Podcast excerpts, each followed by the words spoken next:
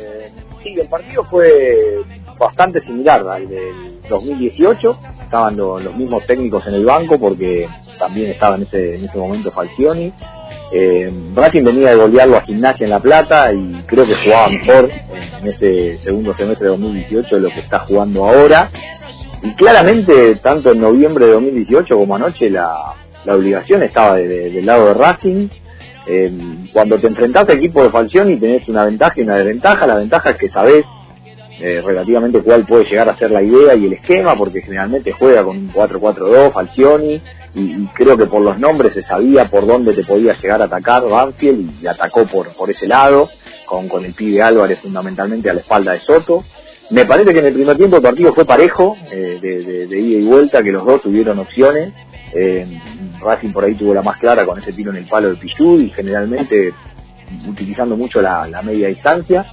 Eh, y en el segundo tiempo sí, eh, tal vez Banfield hizo el planteo que, uno podía prever, tratando de, meterse un poco más atrás y resignando también la contra después del tiro en el palo de, de Ursi, pero eh, la gente también tiene que entender que hoy Banfield está con varios de los jugadores de, apellido más conocidos y más importantes eh, lesionados o volviendo de lesiones, no tienen la mitad de la cancha ni a Damonte, ni a Bertolo, ni a Dátolo eh, en condiciones de, jugar un partido importante en, los 90 minutos, tiene otros lesionados que no son tan conocidos, pero que le reducen bastante las posibilidades de hacer otro tipo de planteo. Y me parece que a Racing esto de, se le complica cuando se le cierran atrás y, que no está con, con frescura y que no está con variante, lo venimos hablando desde que terminó prácticamente la Superliga pasada, en los últimos cinco partidos la misma, que, le costaba eh, sacar adelante los encuentros contra Belgrano, que se estaba haciendo el descenso, contra Estudiantes con suplentes en Avellaneda.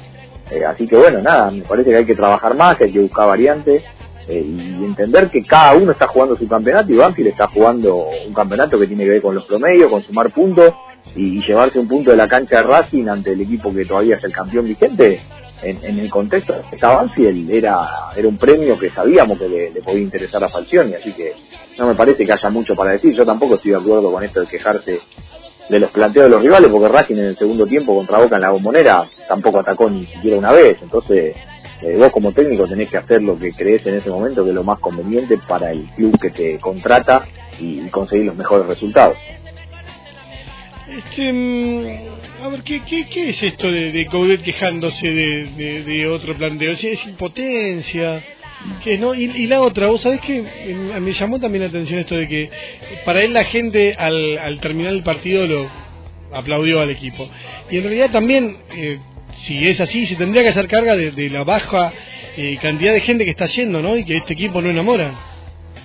Sí, a ver, con respecto al tema de la gente, justo ayer, que, no, no los pude atender porque estaba yendo para, para la cancha y era día de transmisión siempre son complicados cuando son días de semana, eh, estábamos hablando de eso, que hay cierta desmovilización del hincha si se quiere, eh, por ahí tenés que, cierto relajo eh, por, por haber obtenido un nuevo campeonato y eso es como que te, tranquiliza un poco y la tensión que vivís, así como la viven los jugadores, lo vive el hincha y también creo que la situación económica de, lo que vivimos viviendo en este último tiempo, que todos estamos con problemas, que estamos con, con el ánimo en, en baja, eh, también debe repercutir y, la realidad es que en este campeonato no, no está yendo mucha gente a, a ver a Racing. Con respecto a lo de Coudet, me parece que viene enganchado con las últimas reacciones que viene teniendo en las distintas conferencias de prensa.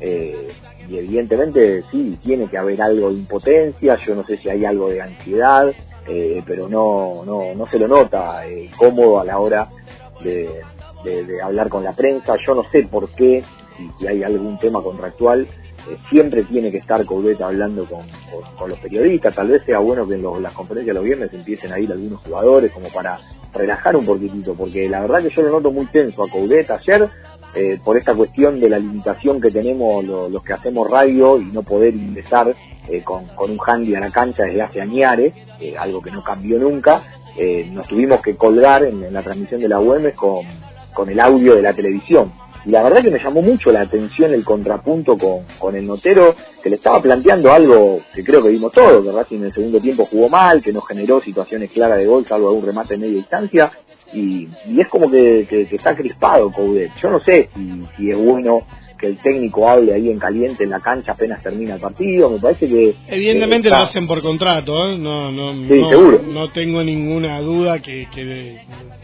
no, si fuera por Caudet, se va a la casa cuando termina el partido. Sí, bueno, pero tal vez sea el momento como para liberarlo un poco de eso, porque también hay que tener en cuenta que muchas veces nosotros eh, eh, por ahí eh, podemos, si es nuestro laburo, hacer alguna, alguna pregunta que incomode, y yo creo que hay todo un contexto en el que esta oferta que vino del Inter, el equipo que ya pasó mitad de campeonato y no termina nunca de arrancar, y, hay jugadores que, que entran y salen y es difícil eh, dar una explicación lógica. A mí hay gente que me pregunta por qué no juega Barbona de titular eh, si Montoya no termina de jugar un partido por arriba de los seis puntos y yo no sé qué contestarle. Hay gente que pregunta por qué un delantero que se pagó lo que se pagó como Reñero no tiene prácticamente minutos y yo tampoco sé qué, contestarle. No hay muchas cuestiones lógicas eh, que, uno desde el análisis de juego le pueda, le pueda argumentar a la gente cuando te hace ese tipo de preguntas.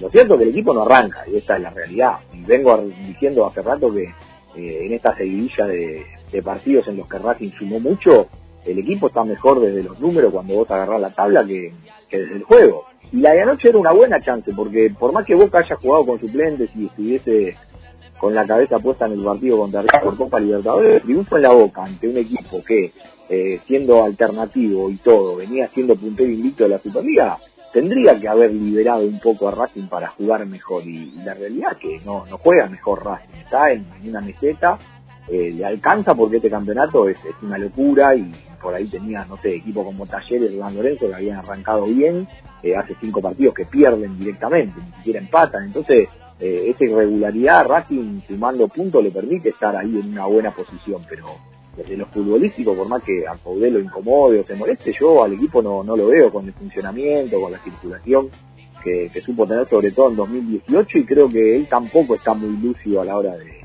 encontrarle variante, pero bueno, eh, veremos qué es lo que pasa el domingo, tenés que ir a otra cancha complicada donde también te vas a encontrar con un equipo que está jugando otro campeonato como es Patronato y que está necesitado de puntos y que te va a plantear un partido también así, viste, de áspero, de, de mucha marca en la mitad de la cancha para no dejarte jugar. Eh, está claro que Racing no, no lo van a dejar jugar como pasó en muchas ocasiones en 2018 y me da la sensación de no encontrarle la respuesta a esos planteos de los, de los rivales. Y que no te dejen jugar, en definitiva es un crecimiento tuyo, digamos, es porque venís bien. Sí, obvio, obvio, bueno, pero está bien, pero si, si vos tenés determinadas virtudes que, que te llevaron a salir campeón y hay jugadores... Hola, hola, hola, oye, oye, ¿qué pasó? Ahí, ahí llamamos de nuevo, ahí llamamos de nuevo a, a Darío Lifrieri, que no, eh, no sé si estás, no, ¿estás ahí? No. Eh, estamos llamando de nuevo, Dari, pero bueno, ahí compartimos un poco de, de la actualidad y del fútbol, de lo, de lo que pasaba más que nada ayer. Eh, mientras insisto con esto de que hay una comisión del estatuto reunida. Eh, entiendo casi que es que es el, oficialismo. Y bueno, seguimos esperando que nos atienda Pablito Mena. Eh, aprovecha, ahí está de nuevo, ahí Darío, ahora sí te escuchamos bien. Ahora, ahora, ¿salgo bien? Sí, sí, sí, muy bien. No, bueno, yo te decía que cuando vos... ¿Que cuando vos qué pasó, Darío? Pero, las señales, las señales, ¿qué pasa con...? Yo los escucho perfecto, ¿eh? Ahora, ahí, ahí, ahí te escuchamos bárbaro, ahí te escuchamos bárbaro. Ahí está bien. Ahí está muy bien, muy bien. Ahora sí, dale. No, yo digo, cuando vos demostrás determinadas virtudes, que sabés que, que, hoy en el fútbol se mira y se analiza todo, eh, es lógico que cuando pasen un par de partidos te van a empezar a jugar distinto. Y esto a Racing le viene pasando en todo 2019. Y, lo hablamos un montón de veces, Racing no modifica nunca el esquema, Racing eh, eh, por ahí lo que hace es modificar nombre por nombre en determinadas posiciones y tal vez tenga que ensayar con algo distinto eh, y creo que también había una chance en el mercado de pase de buscar jugadores que te dieran otro tipo de variantes. Yo ayer lo escuchaba a Coudet decir que no no tiene un tipo que gambetee en el mano a mano, que le falta un número 10. Exactamente. Está hablando de lo mismo, ¿no? Este, es como una queja que tiene el mismo y le hizo pública. Claro, a mí me dio la sensación ayer cuando lo estaba escuchando que era un técnico que venía a reemplazar eh, hace un par de fechas a uno que había armado el plantel y en realidad me parece que eh, esas pequeñas cosas que él cree que le faltan al equipo o, las tenés que buscar en el mercado de pases, o si no tenés que trabajar con algún chico de inferiores que te pueda dar esa impronta, que te pueda dar esa, esa rebeldía que, creo que todos ya coincidimos en que al equipo le viene faltando en cuanto al ritmo, en cuanto a la sorpresa. Eh, pero bueno, si el análisis de, de, de parte por ahí con el enojo, con la impotencia o, o enervándose, va a ser complicado, porque lo primero que tenés que hacer es un buen diagnóstico y a partir de ahí, teniendo en cuenta que venís de ser campeón, teniendo en cuenta que tenés una buena cantidad de puntos, está todo dado como para que analices bien y pruebes variantes, y si no tendrás que hacer amistosos en fecha FIFA como para ver variantes y otros esquemas, que es algo que hacen muchos equipos y lamentablemente Racing nunca hace, eh, y, meterle más laburo a eso, ¿viste? A las variantes porque ya te sacaron la ficha cerrada. Ahí eh, hoy informaba eh, Gonzalito Cardoso que Racing levantó el teléfono para saber la situación de Arrua Barrena, lo dije muy bien. Eh, y la respuesta que fue fue que por el momento no desea regresar al fútbol argentino y se verá qué pasa en diciembre. Pero, a ver, también decían Dabove, y recuerdo que vos hace tiempo que venís hablando de, de, de Dabove eh, ¿podés eh, más o menos saber tirarnos qué, qué, hace, qué es lo que está haciendo bien Dabove y a qué juega?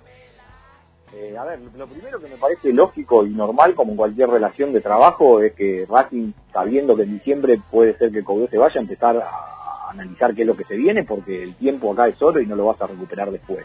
Eh, Arroa Barrena fue uno de los primeros a los que Blanco fue a buscar en este mercado de pases en el que después llega Coca. Eh, los tres con los que se reunió fueron Arrua Barrena, Gallardo, eh, Coca, porque Gareca se fue a Brasil y no le contestó nunca. Así que evidentemente es del gusto del presidente del club, no sé, la Secretaría Técnica.